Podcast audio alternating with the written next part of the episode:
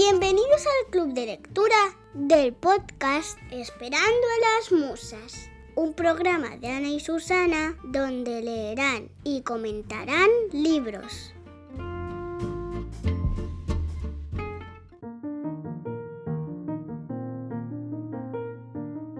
Hola Susana, Hola Ana, ¿qué tal? ¿Cuánto tiempo? ¿Cómo estás? qué alegría escucharte por fin. Sí, recibí todas tus postales. Bueno, gracias Claudia, que la ha escuchado al principio. Qué alegría volver a escucharla y volver al club de lectura. Eso es, un nuevo episodio de Club de Lectura y te he dicho qué alegría escucharte. No, escucharte te escucho mucho. Qué alegría hablar contigo. Sí, aquí estamos esperando a las musas. Vamos a hablar de un libro y un autor que está de máxima actualidad porque ha fallecido recientemente, Carlos Ruiz Zafón, y hemos leído en el mes de julio, en nuestro club de lectura, La sombra del viento. Fue publicado en 2001 por la editorial Planeta. ¿Has podido leerlo, acabarlo? Ay Ana, por favor, qué libro más maravilloso, pero... Pero tengo que decir que no me lo he terminado, ha sido como no puedo, no puedo. Pero es maravilloso, a mí con Carlos Ruiz Zafón lo que me ha pasado es que es de estos autores que llevas escuchando toda la vida y que sabes que es un imprescindible, pero por el motivo que sea te relajas y dices, ya lo leeré. Y entonces estoy encantada de haberlo conocido en el club de lectura, en nuestro maravilloso club de lectura, pero bueno, la pena, bueno, pues, pues eso, ¿no? Que haya sido tras su muerte, pero bueno. Bueno, sí, a mí me ha pasado lo mismo. Yo, igual que tú, tenía muchísimas ganas, siempre lo escuchas. De hecho, lo tenía en casa en la estantería. Y Qué no fuerte. lo cogía nunca, no sé por qué. Es que es verdad, es que no sé, Sí. es como que te relajas. A mí me pasó con Julio Verne. No he leído Ah, nada de él. Muy fuerte. Claro. Sí, que a lo mejor lo tiene en la estantería incluso y es que no, no, no, no sé por qué, pero bueno, llega siempre el momento para el libro. Eso es. Y bueno, creo que mm, La sombra del viento nos puede servir de excusa para hablar de la importancia del inicio en una novela. ¿Qué Total. te parece? Me parece, Ana, por supuesto. Este libro eh, lo consideramos uno de los imprescindibles, por eso está en el club de lectura. Y si te parece, Ana, vamos a ver juntas hoy en este episodio, eh, pues de qué va el libro, su argumento. Bueno, vamos a intentar desen- desentrañarlo, ¿no? ¿Cómo se diría, Ana? De, em, Sí, desmenuzarlo un poquito, ¿no? Para ver por qué es imprescindible. pues vamos a ver los antecedentes. ¿Por qué, Ana? Cuéntanos un poquito su universo literario. Sí, Carlos Ruiz Zafón publicó esta novela, La sombra del viento, en 2001, pero es que luego hubo tres novelas que la continúan o que están dentro de este universo literario, El juego del ángel, El prisionero del cielo y la última en 2016 con El laberinto de los espíritus. En, estas, en esta tetralogía, como, como se llama, ¿no? cuando son cuatro libros, se entremezclan muchos géneros, como por ejemplo la tragedia, la novela policíaca de intriga, la de aventuras, historias de amor, incluso la comedia de costumbres.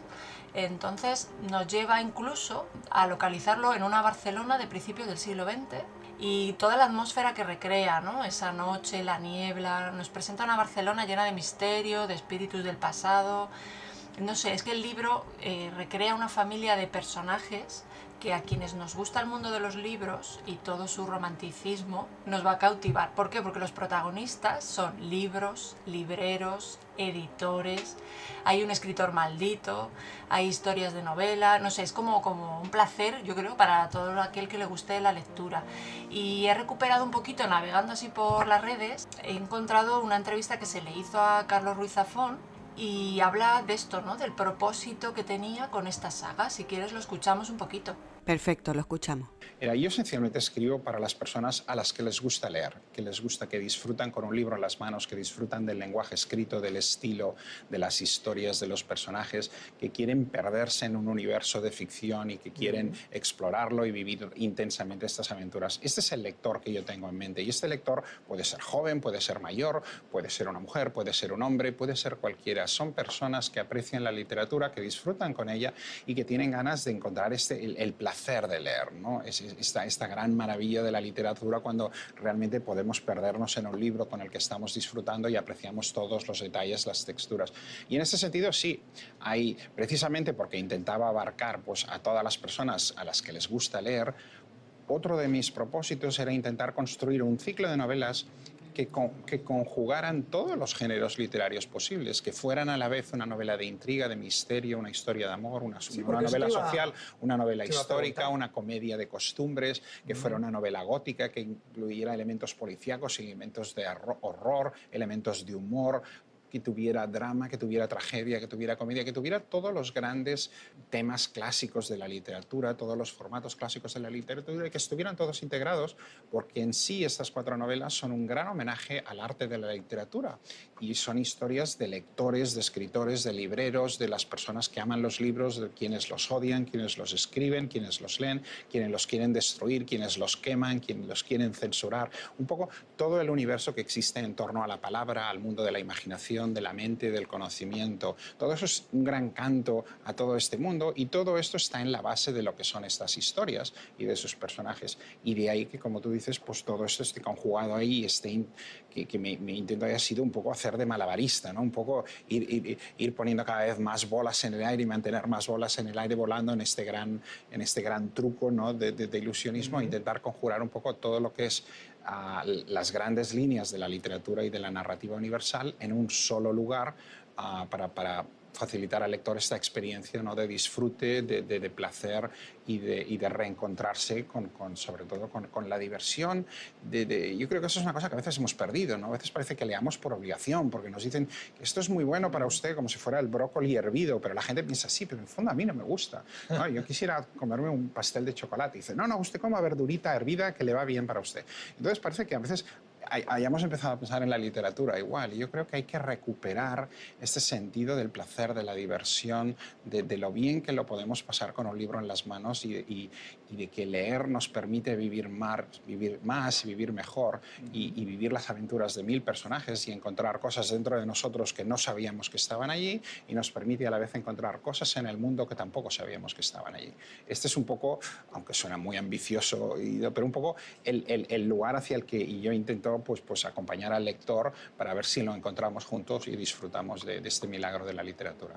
Pues ala, aclarado, fantástico y encima de mano del propio autor. Cómo me gusta escuchar a los autores, a los escritores o artistas explicar su obra, maravilloso. Ana, tú decías, y estoy de acuerdo contigo, aunque no me he terminado la novela, pero tú sí. Entonces hoy nos vas a contar muchísimo. Yo voy a, yo voy a estar aquí acompañándote un poquito, ¿vale? En lo que yo pueda. Eh, pero nos dices que los personajes, y estoy de acuerdo contigo, que eh, em, que es toda una familia de personajes y dices, eh, personajes como los libros. Y yo desde fuera, si no lo hubiera leído, te diría, ¿cómo va a ser un libro un personaje? Pues sí, maravilloso. Es decir, no os lo podéis creer, pero es que se convierte en un personaje, el libro, ¿no? El libro y el autor.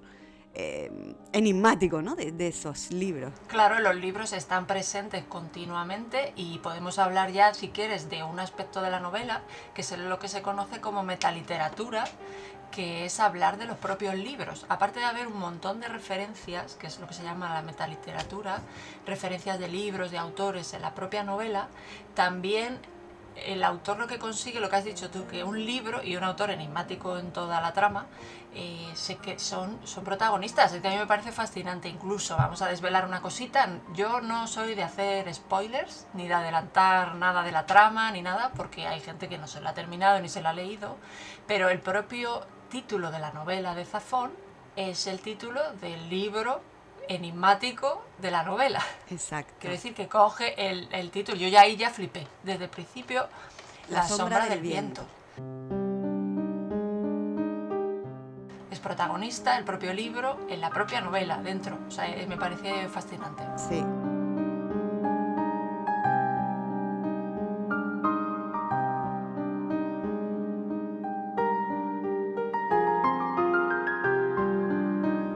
Eh, a grandes rasgos, metaliteratura sería hablar de la literatura dentro de un libro. ¿No? Yo hablo de libros dentro de un libro. Y podríamos ir más allá, como ese juego de espejos que no acaban nunca, ¿no? ¿Has visto esa fotografía donde hay un espejo y se ve al fotógrafo y dentro del espejo se ve al fotógrafo y dentro, como hacia un, infinito, es como el retrato dentro del retrato, dentro del retrato. ¿Sabes de lo que te hablo? Sí, lo hacían pintores, Velázquez con las meninas, es alucinante, sí. Alucinante. Pues entonces nos encontramos con un libro que es como eh, una muñeca rusa pero a la vista, no oculta. Hay cosas ocultas, yo no me lo he terminado, pero sé que hay tramas que es como, ¡Ah! ¿y este de dónde viene? ¿Y este personaje y por qué? ¿Qué misterio? Todo está rodeado de misterio. Bueno, y como hablamos de misterio, Ana, para mí, mm, no sé, a lo mejor te va a parecer una chiflada, pero te estoy hablando de cuando empecé con él. Ese ambiente, esa atmósfera, cuando yo empecé a leer La sombra del viento, me recordó al estilo que tienen otros autores y a mí me, llevó mucho al realismo mágico que tiene, por ejemplo, Michael Ende. No, he leído a Michael Ende, pero no, no lo había pensado. A ver, es un realismo mágico en el sentido de que te están contando algo que sabes que es ficción, pero podría ser realidad. Pero hay cosas de repente que son que no podrían ser reales, ¿no? O que, o que pues por ejemplo como Momo, ¿no? Es decir, eh, me invento unos personajes que eh, físicamente pueden ser reales, como esos hombres grises, ¿no? Eh, pero que luego fuman unos cigarrillos y entonces me pasa lo mismo con Carlos Ruiz Zafón en La sombra del viento, que es que genera una atmósfera, un ambiente que podría ser real, pero tú sabes que no, que es mágico. Es puramente mágico, es como fantástico y te lleva por unos lugares tan maravillosos. Sí, la verdad, tal como lo describe, desde luego. Yo, la atmósfera, desde luego que hay que reconocerle que la crea con, con gran expectación. Yo me comía las páginas, sobre todo al final, ya que quieres saber el final de la novela. Y sí, sí, te doy la razón y estupendo. Sí, es magistral.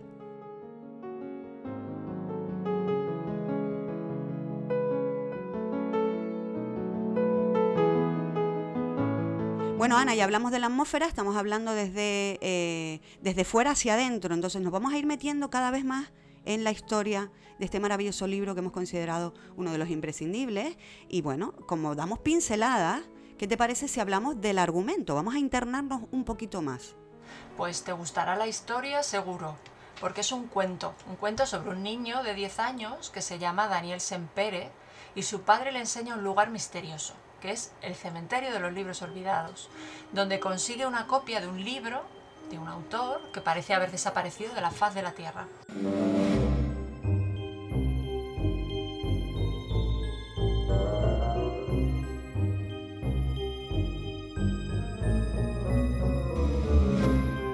Sombra del viento de Julián Carax.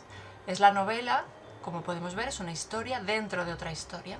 Las vidas de Daniel y Julián durante toda la novela son paralelas y Daniel comienza a admirar muchísimo a Julián Carax y lo llevará a lugares y a personas que nunca hubiera tenido el placer de experimentar.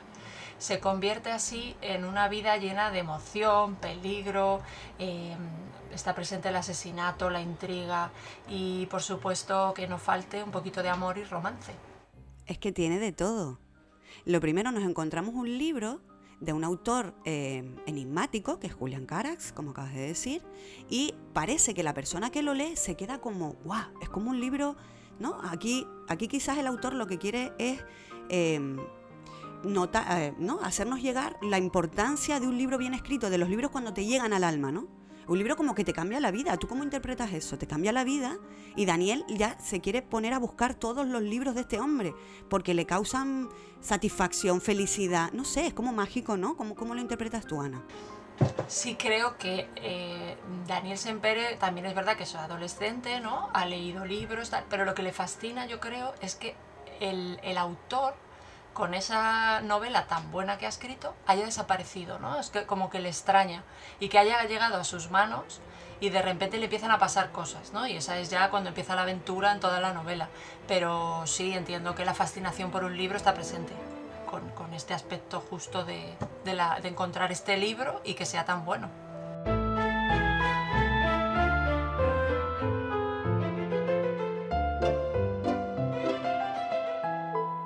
Claro, y en esa fascinación de adolescente eh, se le descubre una historia de intrigas y él hace como a modo de espía, ¿verdad? Y luego tiene sus ayudantes, que son otros personajes. Sí, de espía, detective, sí, así va. ¿A que sí, eso de detective, perdón, de espía no, de detective. Sí, de detective y va, y va pues intentando averiguar por qué ese autor enigmático desconocido o, por qué, porque bueno, eh, podemos ir desentrañar un poquito la trama, desaparecen los libros de Julián Caras porque los queman. Entonces, a ver, si nos ponemos desde el punto de vista de los amantes de la lectura, que quemen los libros, vamos, ya es muy fuerte, ya nos pasó con el libro de Fahrenheit 451. Exacto, de Ray Bradbury, sí señor. Claro, donde que, que la novela va sobre que, hay bomberos que se dedican a apagar cuando queman libros, ¿no? O sea, es como...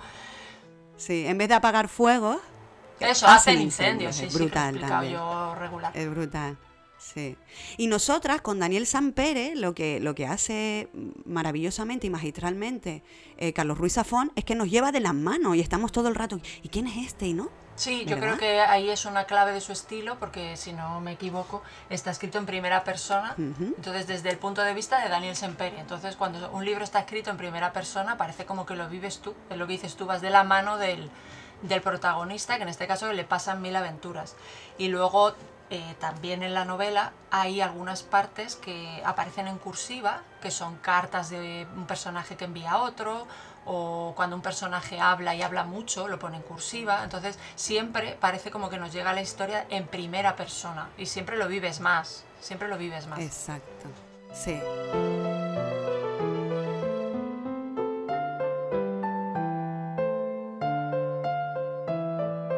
Pues sí, Ana, nos gustará la historia, nos está gustando. A los que no habéis llegado a este libro, os lo recomendamos.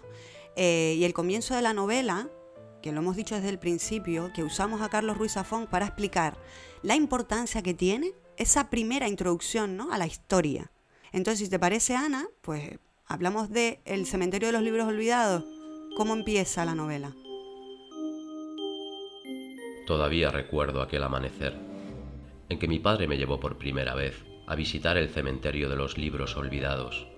Desgranaban los primeros días del verano de 1945 y caminábamos por las calles de una Barcelona atrapada bajo cielos de ceniza y un sol de vapor que se derramaba sobre la rambla de Santa Mónica en una guirnalda de cobre líquido. Pues fíjate qué fuerza tiene este inicio, Susana. Nos eh, planta ya en un año, 1945, en un lugar, Barcelona, con, muy romántica, una ciudad muy romántica, de misterios y de bruma, y nos presenta un lugar donde van a morir los libros para que no los olviden, el cementerio de los libros olvidados. ¡Buah! Es un principio alucinante. Es que es que es, ah, madre mía, yo no sé si es porque nos gustan mucho los libros, pero es que nos tiene atrapadísimas. Sí, em, tiene un estilo muy sencillo porque tú lo lees y enseguida entiendes lo que te está diciendo, ¿no? Es un estilo sencillo, pero es muy cuidado, ¿no? Y, nos pone a unos protagonistas que son los libreros, lectores y los libros. Alucinante. Y en la ciudad condal, es decir, estoy contigo, ¿no? En que tiene una forma de escribir que aparece sencilla, es muy fácil de leer, pero a la vez es muy emocional. O por lo menos apela al, al- al sentimiento ¿no? de, la- de los personajes, ¿no? a, lo, a qué les mueve. Eh, ese afán que tenemos de trascender a esta vida finita a través de la magia de lo cotidiano. Es decir, llega, ¿no? Y todo envuelto con, es- con esa mezcla de géneros que hizo tan magistralmente, que yo no lo sabía, que eso era lo que él quería, era como su objetivo fundamental, ¿no? Pues yo te decía que me recordaba a Michael Ende en ese realismo mágico, ¿vale? Y tal y como dijo una de nuestras compañeras del club eh, con Carlos Ruiz Zafón, es como si las hadas empolvaran de magia su pluma al escribir sus historias. ¡Qué bonito! Y en r- es súper bonito. Yo para, parafraseo a una compañera del club. En realidad, Ana, esta prosa es muy elaborada, lo estamos viendo. Y si te parece, podemos compartir algunas frases de esas maravillosas que tenemos guardadas entre sus páginas, ¿te parece? Sí, sí, me parece para poner un poquito ejemplos y, y ver cómo es su prosa. Aquel año, el otoño cubrió Barcelona con un manto de hojarasca que revoloteaba en las calles como piel de serpiente. Las farolas de las ramblas dibujaban una avenida de vapor, parpadeando al tiempo que la ciudad se desperezaba y se desprendía de su disfraz de acuarela. ¿Qué fragmentos más chulos has elegido donde podemos ver cómo hace una descripción de un lugar eh, o cómo se encuentran ¿no? Barcelona, las Ramblas? Es un claro ejemplo del estilo del autor describiendo. Y termino con una, Ana, que la elegí eh, la primera porque me pareció maravillosa. La escalera era un pozo de sombra. El aliento de los relámpagos se filtraba entre las comisuras del portón y salpicaba los contornos de los peldaños. Avancé a tientas y encontré el primer peldaño de un tropezón. Vamos, es, es, es llevar la acción, es decir, describo no de una manera eh, de narrador omnipresente que está ahí. No, no, no, no, es que estoy describiendo con la acción. A mí me parece maravilloso decir, llegué a la escalera, no te dice, y llegué a la escalera y subí. No, me encontré con el primer peldaño de un tropezón. Ana, por Sí. favor, esto es, es- es que, es, que, es que no se puede. no se puede. Sí, esto para los que alguna vez dejamos la, la- la mano suelta y escribimos, es, es- admirable cómo usa el lenguaje. Esto es, escritor, admirable, claro, sí. inspirador, envidiable, buah, de todo, ¿no? Sí, tiene gran maestría, desde luego. Yo he elegido otras frases que son muy, muy típicas de, de todos aquellos los que nos gusta Zafón y que mucha gente parafrasea. Entonces tengo algunas y bueno, las voy a leer. En una ocasión, oí comentar a un cliente habitual en la librería de mi padre que pocas cosas marcan tanto a un lector como el primer libro que realmente se abre camino hasta su corazón. Aquellas primeras imágenes, el eco de esas palabras que creemos haber dejado atrás, nos acompañan toda la vida y esculpen un palacio en nuestra memoria al que tarde o temprano, no importa cuántos libros leamos, cuántos mundos descubramos, cuánto aprendamos o olvidemos, vamos a regresar. Para mí esas páginas embrujadas siempre serán las que encontré entre los pasillos del cementerio de los libros olvidados. Ahí está, Ana, ahí está descrito por el propio autor. El amor por los libros, la magia, dice embrujado. Sí. Fíjate, ¿no? Como una comunión entre el lector y el escritor. Sí, es que eh, le, fascinaba a él leer y está claro que lo hace por el amor a los libros, claro. Es que, eh, sí, sí, es que lo ha explicado antes. que Lo ha explicado antes. el sí, audio, lo ha sí, sí, explicado sí. antes. Estamos, estamos todo el rato hablando lo mismo por la fascinación y he dicho una comunión entre el lector y el escritor y no es así. El escritor escribe la obra y una vez está hecha, eso queda ahí y la magia se hace entre el libro y el lector. Ahí el escritor ya no pinta nada, el escritor ya hizo su trabajo. Y para él también es un descubrimiento, lo decía. eh, eso ya nos lo ha contado también Espido Freire, eh, con su primera novela, Irlanda, que a ella le maravilla cómo escribir algo hace tantos años, ¿no? Porque fue su primera novela y creo que tenía 20 años cuando la editó. Y la escuchaba en un directo diciendo que es maravilloso a día de hoy, ¿vale? Que a lo mejor han pasado otros 20. ¿Cómo le vienen mensajes de gente diciendo lo que le, lo que le ha gustado, cómo le ha calado la obra? Entonces ella, claro, lo dice como esto está vivo, esto ya no tiene que ver conmigo, ¿no? Claro. Y ella le sigue fascinando porque es como yo creé eso, mi trabajo quedó ahí, mi trabajo, mi creatividad, ¿no? Mi obra. Y luego eso vive solo y se va como adaptando según las generaciones venideras que lo van releyendo, ¿no? Claro. Y se va transformando, Ana. Es maravilloso. Sí, pues mira, en relación a esto que estás hablando, tengo otra frase que dice, habla un personaje y dice, Julián murió solo, convencido de que nadie iba a acordarse de él ni de sus libros y de que su vida no había significado nada, dijo. A él le hubiera gustado saber que alguien le quería mantener vivo, que le recordaba. Él solía decir que existimos mientras alguien nos recuerda.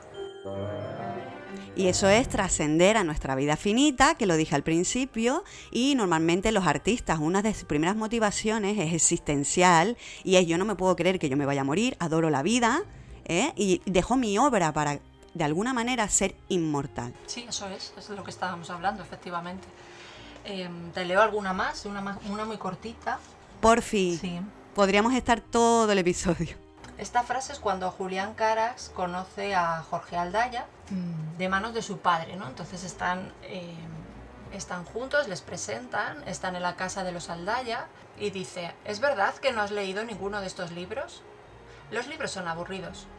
Los libros son espejos, solo se ve en ellos lo que uno ya lleva dentro, replicó Julián. ¡Wow!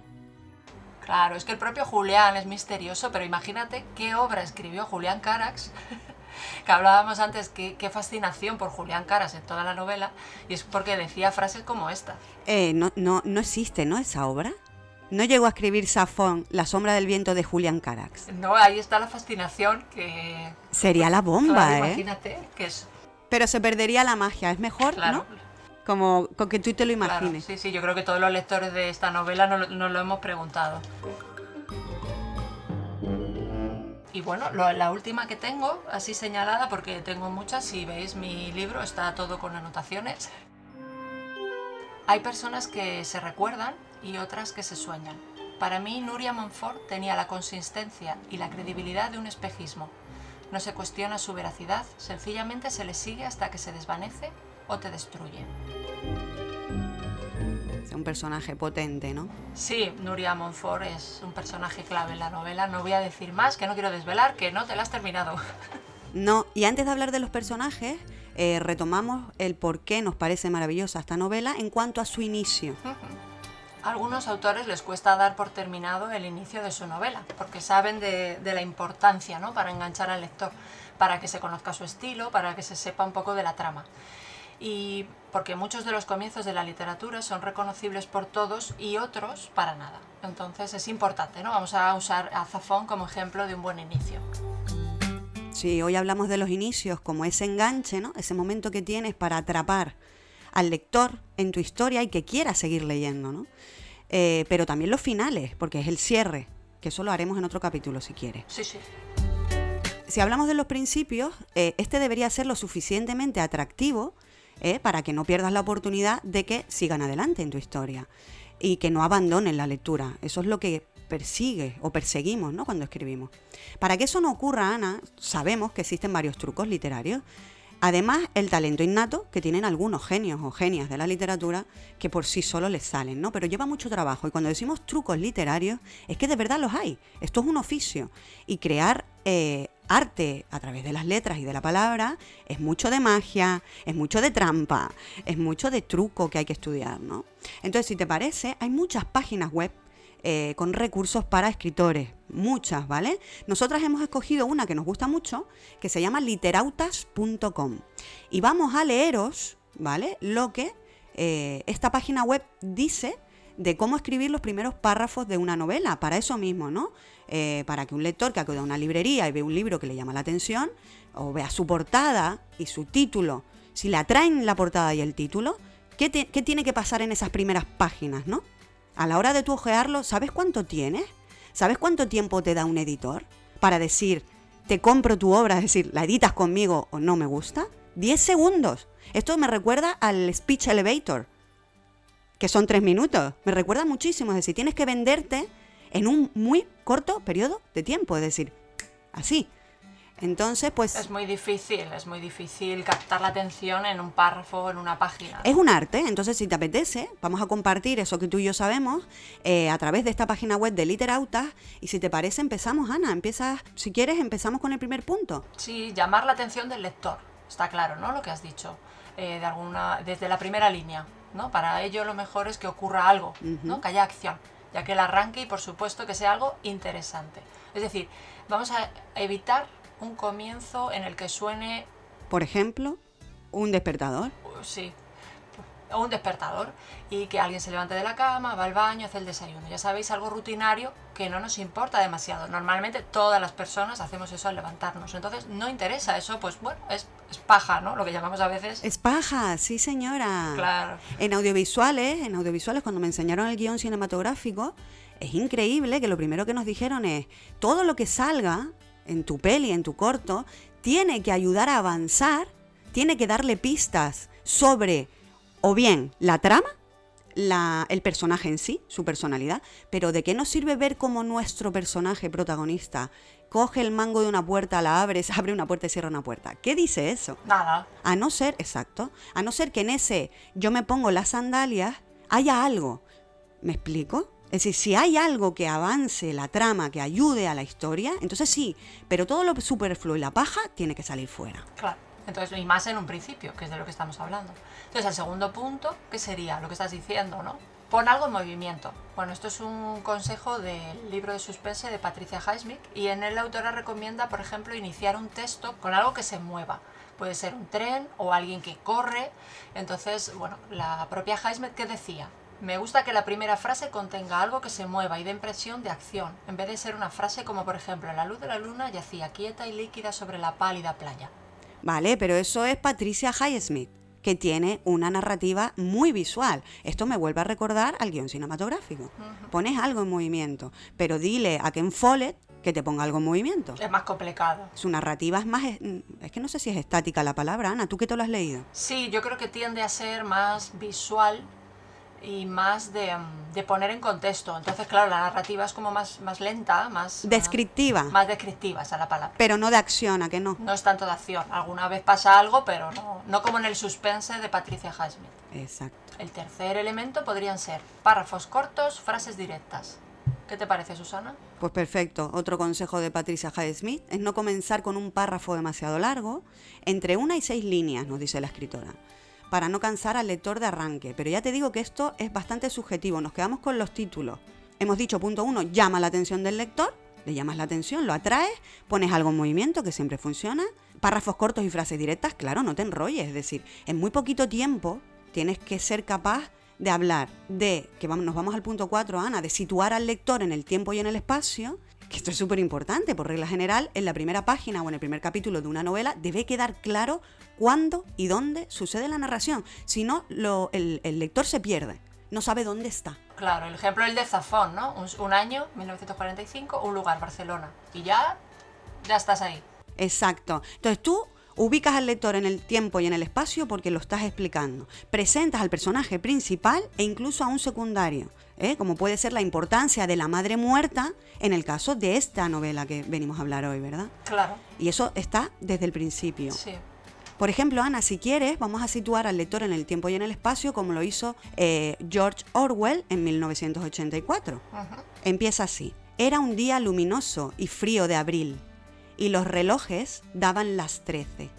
Winston Smith, con la barbilla clavada en el pecho en su esfuerzo por burlar el molestísimo viento, se deslizó rápidamente por entre las puertas de cristal de las casas de la Victoria, aunque no con la suficiente rapidez para evitar que una ráfaga polvorienta se colara con él.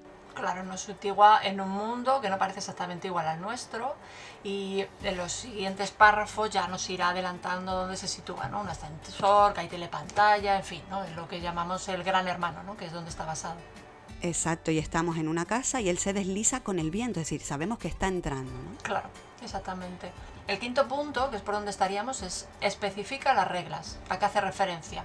Bueno, pues toda obra de ficción es una propuesta para jugar. Cuando nos sentamos a leer un libro, desde las primeras líneas, el autor nos está proponiendo unas reglas para el universo de ficción en el que quiere que nos sumerjamos. ¿no? Entonces tenemos un ejemplo muy claro que si quieres nos, nos lees, Susana. Sí, porque es que cuando estábamos preparando el guion, Ana, es que me vino a la mente. Es un cuento, porque en estos consejos que nos dan en literautas.com eh, nos sirven tanto para crear una obra o novela de ficción como para un cuento, ¿eh? que no lo hemos dicho al principio. Y entonces, Ana, eh, con esto que cuentas, me he acordado muchísimo del vicario que hablaba al revés, del grandísimo Roald Dahl. Y empieza así. Érase una vez en Inglaterra un vicario encantador y temeroso de Dios llamado Reverendo Ocire. Cuando este de joven llegó al pequeño pueblo de Nibbles Wake para hacerse cargo de la parroquia, cundió durante un tiempo la confusión e incluso el más total desconcierto entre sus devotos parroquianos. Esto fue lo que ocurrió. De niño, Robert Ocire había padecido una enfermedad muy seria, la dislexia. Sin embargo, gracias al Instituto para la Dislexia de Londres y a sus excelentes profesores, Robert hizo grandes progresos y prácticamente dejó de trabucarse con las palabras. Cuando cumplió 18 años, su, escri- su escritura y su lectura eran ya casi normales. Es decir, no sigo leyendo, pero en un inicio que he leído, Ana, dos páginas, Sí, en un cuento es nada, es... sí, en un inicio de dos páginas nos están diciendo que tenemos a un vicario que se traba con las palabras. Es perfecto para lo que luego va a venir. Es, no es que sea perfecto, es que es eh, casi necesario, es un truco maravilloso y es eso, especifico las reglas, porque todas las reglas de este cuento es que el vicario habla del revés. Es divertidísimo, os lo recomiendo a mayores y a pequeños. Estupendo, sí, es un claro ejemplo. El siguiente punto, el punto 6, eh, es, bueno, trata de un término inglés eh, que se llama el backstory, es decir, olvidarnos del pasado de los personajes y de los acontecimientos desde el principio. Es decir, en el principio no podemos hablar del pasado de los personajes o de qué es lo, lo que les ha ocurrido. Tenemos que hablar de otra cosa. Es decir, que aquí no hacemos elipsis, ni nos vamos a especificar eh, qué pasado tuvo el personaje, ni, no es el momento para enrollarse, es el momento para captar la atención del espectador. Exactamente. Y el último punto que nos comenta Literautas es fíjate en los mejores. Es decir, una de las principales reglas para mejorar la escritura es leer mucho. Y una de las reglas para escribir buenos arranques de novelas pasa por leer muchos comienzos de novelas. Entonces se nos ha ocurrido pues un juego. Sí, hemos escogido unos títulos, ¿vale? De obras universales conocidísimas. Y a ver si adivináis a qué obra, o por lo menos a qué autor nos referimos. En un lugar de la Mancha, de cuyo nombre no quiero acordarme, no ha mucho tiempo que vivía un hidalgo de los de lanza en astillero, adarga antigua, rocín flaco y galgo corredor. Este es el mejor ejemplo, Ana, de que aunque no te hayas leído una novela, sabes perfectamente a qué libro nos referimos. Claro. Sí, este es fácil. Don Quijote de la Mancha de Miguel de Cervantes. Bueno, vamos a empezar por uno facilito. Continuamos. Estás a punto de empezar a leer la nueva novela de Ítalo Calvino. Si una noche de invierno, un viajero. Relájate, concéntrate, aleja de ti cualquier otra idea. Deja que el mundo que te rodea se esfume en lo indistinto. La puerta, mejor cerrarla. Al otro lado siempre está la televisión encendida. Qué maravilla, ¿no? De comienzo. No he leído a este autor, no he leído esta novela. Es un comienzo donde te invita a la lectura Sí, y donde directamente en el comienzo te da el título y el autor. Es raro, ¿no? Este comienzo. es muy potente. Habla con. rompe la cuarta pared. Y habla directamente contigo, se va de la magia y te dice, eh, yo escritor, voy a escribir, así que deja todo lo que estás haciendo, cierra la puerta y se posiciona. Porque al otro lado siempre habrá una tele encendida. Me, me- me maravilla Italo Calvino. Este no lo había leído, pero sí que he leído otras cositas de él.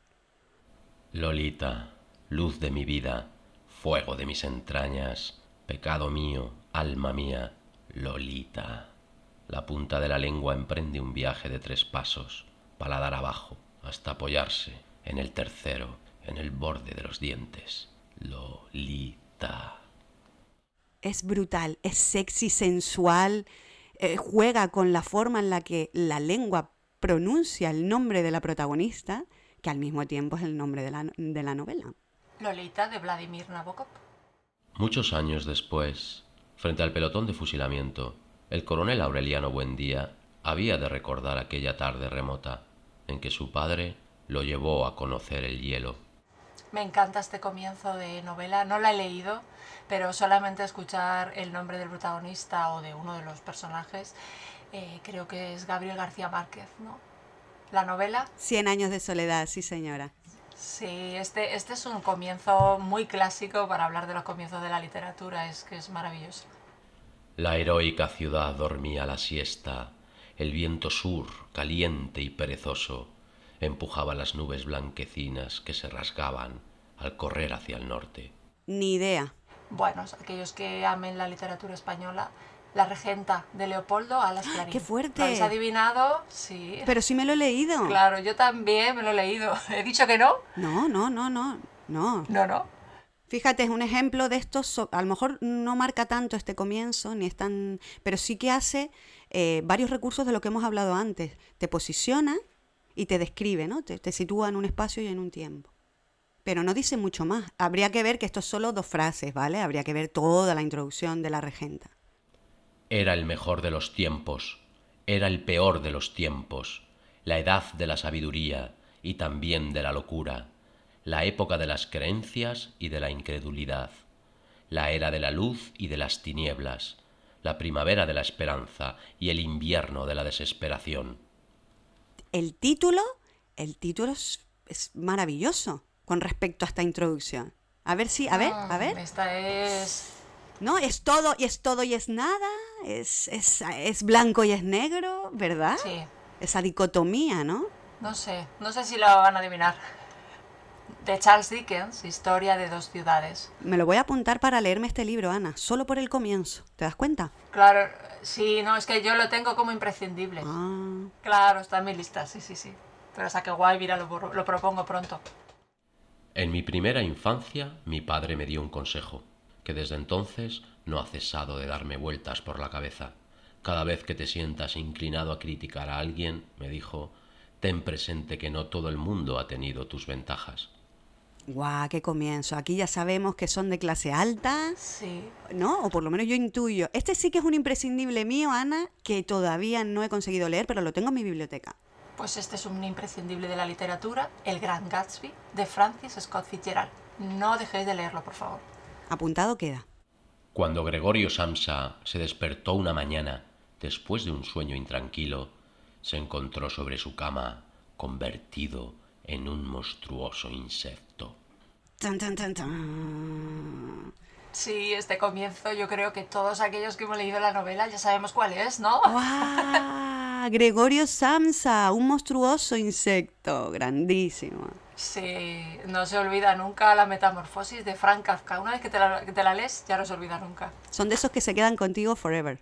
Sí. Sí, ahora vamos por uno que, que me encanta y bueno, yo, yo creo que es fácil, ¿no? Platero es pequeño, peludo, suave, tan blando por fuera que se diría todo de algodón, que no lleva huesos. Solo los espejos de azabache de sus ojos son duros, cual dos escarabajos de cristal negro. Era un poeta, era un gran poeta Juan Ramón Jiménez. Y esto es el inicio de Platero y yo. Para terminar el juego, Ana, eh, tú y yo que hemos estudiado escritura creativa eh, y que leemos sobre, sobre cómo escribir y, y hemos visto más de una vez cómo los inicios son importantes, yo no me he leído el siguiente libro, ¿vale? Pero su inicio es mm, muy, muy famoso por la, por la potencia que tiene. Las familias felices son todas iguales. Las infelices lo son cada una a su manera. Qué maravilla, qué brutal este comienzo de una novela que luego tiene casi 500 páginas, quiero recordar, y con una frase ya nos dice tanto, sobre todo si ya luego te la lees, porque es que es alucinante. Ya está, te mete en el universo así, ¡pum! Es una sentencia. Es lo que has dicho tú, una sentencia, especifica las reglas, es decir, nos mete en su universo directamente. Y además es así, yo te lo planteo y así. Y por aquí vamos a ir, ¿no? Va, maravilloso. Ana Karenina, de León Tolstoy. Fantástico, otro imprescindible, ¿no? Sí, no hay que olvidarse nunca de, de Tolstoy. Y bueno, hasta aquí el juego de los comienzos. Creo que hemos hablado mucho de cómo comenzar una novela y dar unas poquitas pautas para, para escribir y también para cuando leamos fijarnos en los comienzos. Bueno, y seguimos avanzando con el episodio de hoy, con esta novela, con Carlos Ruiz Zafón, y ahora toca hablar de él, el autor. Vamos a escucharle. Bueno, pues mencionaba estos datos, imagino que a uno le da vértigo, ¿no? Cuando lo empiezan a comparar pues, con eh, personajes de ese calibre. Estamos hablando de Cervantes, ¿no? Por ejemplo. Bueno, son, son comparaciones que se hacen un poco con, digamos, la, la, la frase es el escritor español más leído en el mundo después de Cervantes. Realmente tampoco sabemos, Cervantes, digamos que no tiene un, un- un track record en, en- en- en- en el mundo de la publicación o de la, en, la industria editorial moderna, por tanto tampoco sabemos exactamente cuántos lectores o cuántos libros de Cervantes se han leído, se han editado en la historia. Con lo cual, bueno, son, son cosas que se dicen, pues sí, probablemente es una estadística, es un hecho, pero tampoco es tan importante, ¿no? Uno puede ser pues el, el más leído después o antes o a un lado al otro, tanto da. Yo creo que la literatura no, no es una carrera de caballos, afortunadamente, y lo importante no es pues si, si uno ha vendido más ejemplares o menos, o si pues son circunstancias, pasan con cada escritor, tiene su, su propio caso, y en mi caso, desde luego, creo que no, no es lo importante o no es lo que guía mi carrera. Carlos, eh, hablemos ahora ya, eso sí, de tu obra, ¿no? La más conocida es eh, tu última, bueno, pues eh, tu última saga, ¿no? una, una tetralogía dedicada, pues prácticamente podríamos decir a tu ciudad natal, a Barcelona, ¿no? Es el escenario de fondo que vemos en, en toda la saga. Estamos hablando del cementerio de los libros olvidados. En él, pues tenemos a ese primer libro que fue pues el que te cata- catapultó a la fama literaria, que fue La sombra del viento, y después de La sombra del viento, pues ya ha llegado El juego del ángel, El prisionero del cielo, y bueno, y este que está a la vuelta de la a la esquina. vuelta de la esquina, literalmente. El laberinto de El los laberinto de los espíritus, ¿verdad? Exactamente. Bueno, ese es un proyecto en el que empecé a trabajar hace ya 15 años prácticamente, la saga del cementerio de los libros olvidados. Y era un poco un momento en que quise replantear mi carrera. Yo había tenido primero, yo había empezado mi carrera como escritor escribiendo novelas para jóvenes, sobre todo, y también trabajando como guionista. Pero ahora yo recuerdo que mi primera novela publicada es un libro llamado El Príncipe de la Niebla, publicado ya en los años 90 del siglo pasado, lo cual me pone ya en una, una fecha de caducidad, no como a los dinosaurios en los, en los museos.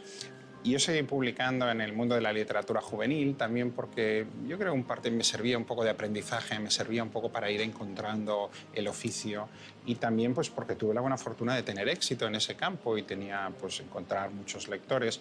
Pero llegué a un momento en, en, que me tuve que replantear realmente quién quería ser como escritor y lo que quería hacer. Y empecé a trabajar en este proyecto de cuatro novelas, un gran laberinto de historias en el cual pues encontráramos muchísimos personajes en, de, en diferentes momentos de sus vidas, etcétera, y que fuera un gran canto al, a la literatura, al arte de narrar historias, al lenguaje, a la palabra escrita. Y así empezó todo esto con La sombra del viento, El juego del ángel, del cielo y como bien dices, ahora en el mes de noviembre pues se publica mundialmente, primero en español, El laberinto de los espíritus, que es la culminación, el gran final de este proyecto en el cual pues, convergen todas las historias, convergen todos los personajes y todas las respuestas que los lectores que han sido pacientes y generosos conmigo a lo largo de todos estos años, pues finalmente no es el momento este de lo que llamamos el payback, es la recompensa, es el gran final y es un proyecto del que estoy pues, pues muy contento y, y que ya tengo ganas de compartir con los lectores. Y El laberinto de los espíritus es quienes estén familiarizados con esta saga. La saga El cementerio de los libros olvidados es un poco atípica en el sentido de que no es como las tradicionales sagas, que es una historia lineal, donde todo se continúa, donde uno empieza al principio. Mi idea siempre había sido el construir este gran laberinto de historias que tuviera cuatro puertas de entradas de tal modo que un lector podía leer cualquiera de estos libros en cualquier orden, adentrarse en, este, este gran complejo lío de tramas, este nudo de tramas, conocer los personajes y en función de qué ruta eligiera, su experiencia como lector, su experiencia de la historia, de la trama de los personajes sería diferente. Entonces esto era como un, un puzzle que se iba recomponiendo constantemente a medida que leíamos. Uno lo podía leer en el orden de publicación, uno podía empezar en el libro número 3, luego ir al número 1, al número 2, como fuera. Claro, si esto tiene mucho además, perdona que te interrumpa, de las novelas juveniles, aquellas de elige tu, tu bueno, historia. Y aquello que se decía en los años 90 se empezó a hablar de las, de las historias interactivas. ¿no? Esa no necesariamente es tan interactiva, sino que, aunque en cierto modo lo tiene, pero tiene un poco, por ejemplo, hay la gran novela de, de, de Julio Cortázar, Rayuela, donde uno puede leer Rayuela de principio a fin, tal como está tal como está anudada, o sencillamente puede seguir un orden alternativo y lee una novela diferente.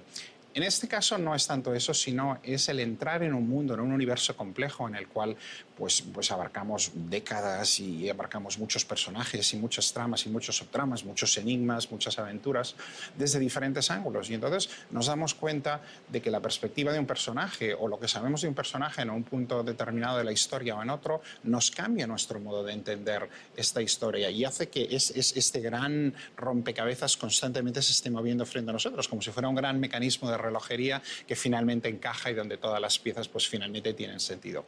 La última novela, El laberinto de los espíritus, es donde esto sucede, es donde finalmente digamos, todo encaja, todos los misterios se resuelven, todas aquellas incógnitas y todas aquellas preguntas que los lectores han ido planteando a lo largo de los años. ¿Qué pasaba con este personaje? ¿Por qué sucedía esto? Esto no, me quedó muy claro. ¿Esto había sucedido? ¿Solo había sucedido en la imaginación de un personaje? Etcétera. Todo esto queda resuelto y no solo queda resuelto, sino que además el, rompecabezas, este mecanismo, da un giro nuevo que, nos aporta una dimensión nueva que no podíamos haber sospechado hasta ahora. Y entonces realmente llegamos al fondo de, la intriga, al fondo del misterio y al fondo de la esencia de los personajes que nos han ido acompañando a lo largo de 15 años.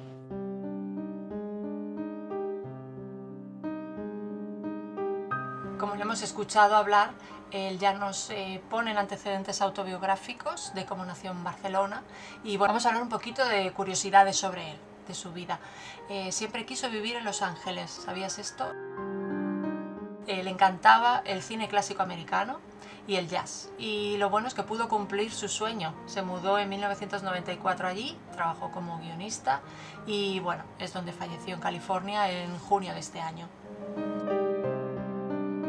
Tenemos más curiosidades, por ejemplo, podemos contar que fue finalista de los premios Lara con esta novela que traemos hoy, La sombra del viento, pero no ganó Aún así, fue tal la calidad literaria que la editorial Planeta decidió publicar su obra a pesar de no ser ganadora.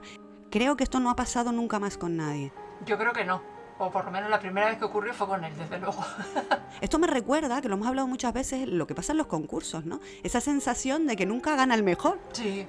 El primer puesto, normalmente no, bueno, cur- curiosidades. Sí, le gustaba la historia, la arquitectura y el mundo del cómic, y sobre todo aquellos de Batman. Entonces, le gustaba la arquitectura. En esta obra, En la sombra del viento, tengo que decir que hay una cantidad de descripción de caserones abandonados, de el laberinto que, que es el cementerio de los libros Sí. olvidados. O sea, yo creo que ahí ya ese gusto está. Carlos Ruiz Zafón era un autor muy reservado. Apenas trascendieron aspectos de su vida privada y fueron contadas con los dedos sus apariciones públicas. De ellas, mira, pues de las poquitas, hoy hemos eh, traído a nuestro episodio dos de ellas. Cuando lo hacías porque era necesaria una entrevista, algo que le pediría la editorial, ¿vale? Por trabajo, no por gusto. Y eran muy puntuales. El primer libro que reconoce o recuerda haber leído fue Miguel Strogoff, de Julio Verne. Anda, mira. Otro aventurero, ¿te das cuenta? Así es que al final un autor eh, empapa de su universo a otro autor y ese otro autor lo transforma Sí. en, en otra cosa y lo mezcla y me recuerda, pues hay muchos directores de cine que también escriben guiones y que no hacen dos películas iguales, ¿vale? Incluso mezclan géneros, ¿no? Un poco lo que ha hecho Carlos Ruiz Zafón con La sombra del viento. Sí, siempre la magia del cine con Susana, siempre la vamos a tener aquí, que me encanta. Es que me lo llevo, ¿no? Porque veo ejemplos. Sí, a mí me encanta. Eh, bueno, como escritor tenía una rutina muy clara como, como otros muchos y escribía como seis horas al día y creo que era un escritor nocturno. Esto lo digo de ¿Qué memoria. dices? Sí, creo que lo digo de memoria. Sí, sí, escribía mucho. Hombre, si lo piensas, si eres escritor y te dedicas a escribir seis horas, es muy buena jornada. Ahora, tremendo. Sí, sí, el trabajazo. La- me gustaría, si le pudiera preguntar, le diría, pero seis horas seguidas, ¿cómo es la rutina? ¿Te levantas, haces dos horitas y te levantas para estirar las piernas? Eso es lo que a mí me gustaría averiguar, pero bueno, Bueno, eh, lo haremos con otros. con otros, a ver si tenemos la oportunidad, claro. Una de las personas más importantes de su vida fue su esposa, Mari Carmen Belver, y era su amiga y era la primera que siempre tenía el honor de leer las novelas que él escribía. Eh, bueno, se puede decir que a lo mejor él escribía para ella, ¿no? Si era tan gran lectora. Madre mía, de ahí le viene ese halo romántico. Sí, hablábamos del cine y Susana, tengo que decir que Carlos Ruiz Zafón se resistió siempre a llevar a la gran pantalla sus novelas. Qué curioso. Pese a que no le faltaron ofertas multimillonarias, pues consideraba que sería un error intentar transformarlas en otra cosa para hacerlas más populares o intentar exprimirlas, porque no hace falta que todo sea una serie, una película o un videojuego. Bueno, tenía claro que quería crear libros, el universo literario, y que el cine es otra cosa. Sí, sí, sí, sí, eso es.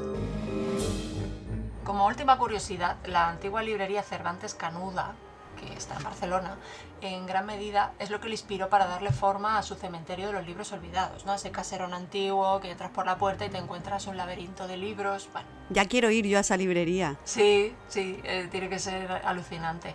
Eh, una de nuestras compañeras del club de lectura, que vive en Barcelona, es brutal si nos consigue hacer esa visita guiada por, por esos escenarios de la Barcelona de Zafón. Esto nos sirve un poquito para enlazar un poquito y ponerlo en contexto.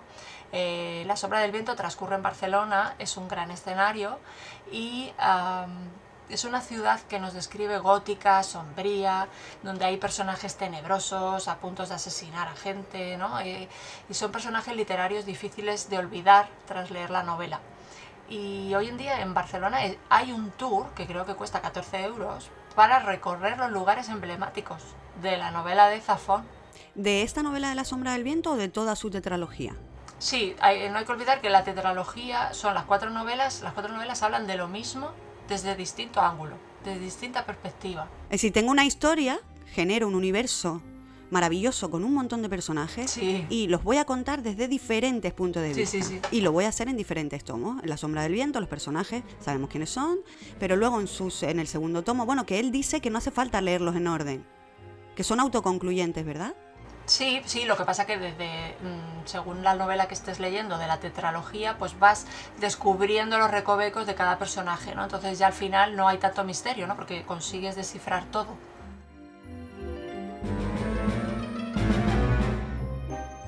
Bueno, y si te parece que hablemos un poquito de los personajes, Sí, claro, los... para terminar. Sí. Ujú. Vamos a hablar de los personajes. El principal, ya lo hemos dicho, Daniel Sempere, es nuestro héroe. El héroe de la aventura, de la novela de detective, de la novela de misterio. En paralelo, vamos a seguir las aventuras de Julián Carax, que es otro de los personajes súper importantes de la novela, que es el escritor misterioso. Con estos dos personajes masculinos también descubrimos la historia de amor que tienen cada uno con una mujer. Julián Caras con su amada Penélope y Daniel Sempere con su amada Beatriz. Eh, imprescindible seguir esta historia de romance para todos aquellos que nos guste la novela así de coqueteo y madre mía, me encanta, a mí me encanta porque es como que descubren el amor, a mí me encanta. Y bueno, es un paralelismo que está presente en toda la novela. Julián Carax, tengo que mencionar que yo lo veo como el antihéroe, ¿vale? Tenemos, ¿por qué? Porque al principio parece como el héroe, ¿no? Y que porque está maldito, porque le persiguen, porque ta ta ta, no lo voy a contar para aquellos que no lo habéis leído. Y además existe un paralelismo entre Julián Carax y una sombra misteriosa, que es la de Laín, que no voy a contar mucho más, pero es que todos los personajes pululan alrededor de Daniel y todos son paralelismo, ¿no? Y es, es fascinante. Luego existe la amistad, y la amistad lo encarna Fermín Romero de Torres. Eso es, Fermín Romero. Este sería el amigo incondicional.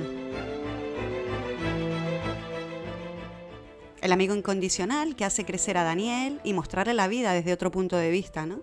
Tiene sentido del humor, es un buen investigador y también enemigo del enemigo por excelencia. Este sería el perfil del ayudante, ¿verdad? Cuando hablamos de los estereotipos o arquetipos de personaje. Sí, a mí me encanta este personaje de mis favoritos en la novela. Y luego tenemos, por otro lado, el policía corrupto, el típico de las series y películas de hoy en día, ¿no? Ese policía que se hace corrupto, que es el inspector fumero. Sí. Y es el villano.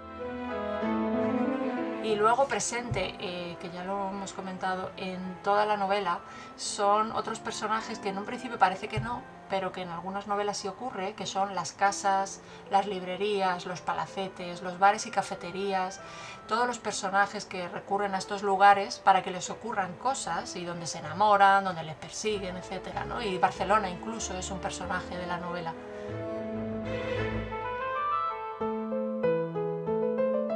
Luego dentro de todas las tramas que hay en la novela, como hay paralelismo, por un lado tenemos el grupo de amigos de Julián Carax, todo lo que se nos va descubriendo, Mm. y luego el grupo de amigos que va creando Daniel Sempere en su investigación, ¿no? y, y como por ejemplo Fermín Romero del que has hablado o el propio Barceló. Entonces sí, me, me gusta mucho toda la trama de la novela, es un crecimiento personal del protagonista Eso es. Y me encanta. Así lo veo yo. Eh, somos testigos ¿no? de ese crecimiento personal del protagonista, sobre todo del protagonista, ¿vale? Le vemos evolucionar, crecer. eh, pasa de, de esa niñez traumática, ¿no? de, de quedarse huérfano de madre, en esa situación, tras la guerra civil, tras la Segunda Guerra Mundial, ¿no? es como eh, está encorsetado y cómo va creciendo, ¿no? pasa de la niñez a la edad adulta y yo creo que simboliza eso la novela, Sí. o sea, aparte de todos los géneros. la pérdida de la inocencia. Exactamente, que también lo vimos con otro libro, no sé si te acuerdas Susana, que lo estuvimos hablando Sí. con Matar a un ruiseñor de Harper Lee.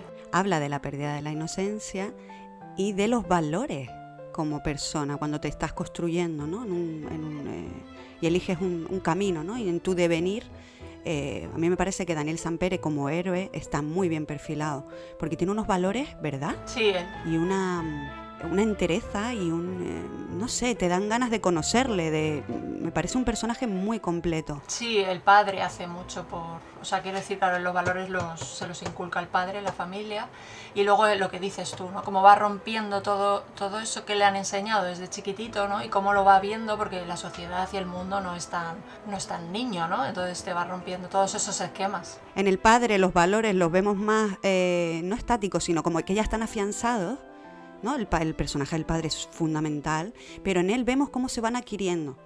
Es como que está vivo, a eso me refiero. Tú acompañas al, al héroe y ves que cómo va superando esas pruebas, pues como si habláramos de una tragedia griega, ¿verdad? Donde el héroe, los dioses le ponen, él, necesita llegar a un, lugar. Pues ganar la guerra, eh, enamorar a su amada, eh, le ponen un obstáculo, ¿no?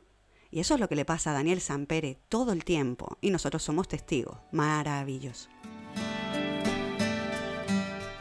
Por todo esto que hemos hablado, es eh, La sombra del viento y todas las novelas posteriores, eh, es un imprescindible de la literatura por su universo particular que hemos descrito aquí brevemente, pero yo creo que, que podemos eh, ver y vislumbrar a qué novela nos estamos, nos estamos adentrando. Y luego aparte todo el éxito cosechado. ¿no? Me gusta la idea que solo eh, viva en la imaginación de cada uno de los lectores y que no haya película. O sea, esa parte a mí me encanta. Romántica. Sí, no, porque es cierto, es que creo que ahí está la imaginación de cada uno, pero yo creo que tenemos lo mismo, o sea, adentro si nos abriera la cabeza veríamos lo mismo.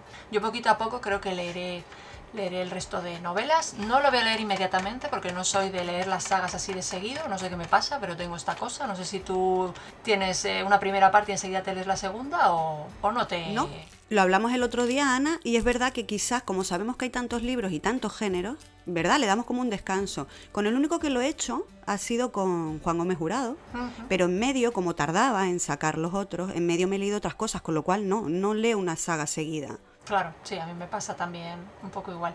Eh, bueno, pues entonces puedo decir, yo que me he leído la novela hasta el final, que todas las expectativas que tenía con la novela se han cumplido. O sea, de hecho no podía dejar de leer.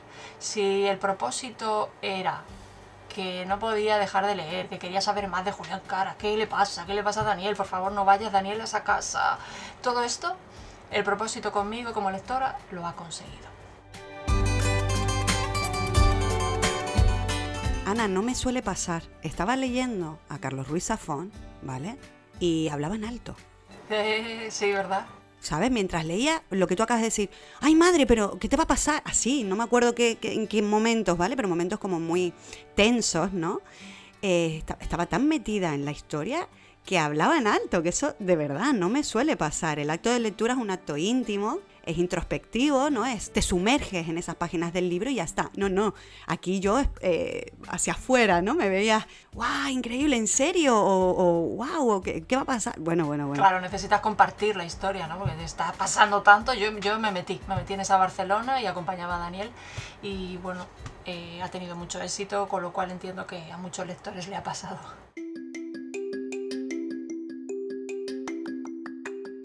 Y con Carlos Ruiz Zafón y La Sombra del Viento nos despedimos, Ana. Acaba el episodio. Eh, terminamos, niña. Sí, con un imprescindible y encantada de compartir lectura contigo. Igualmente, guapa. Chao. Hasta la próxima. Adiós amigos oyentes, que lo paséis muy bien y disfrutad. Adiós.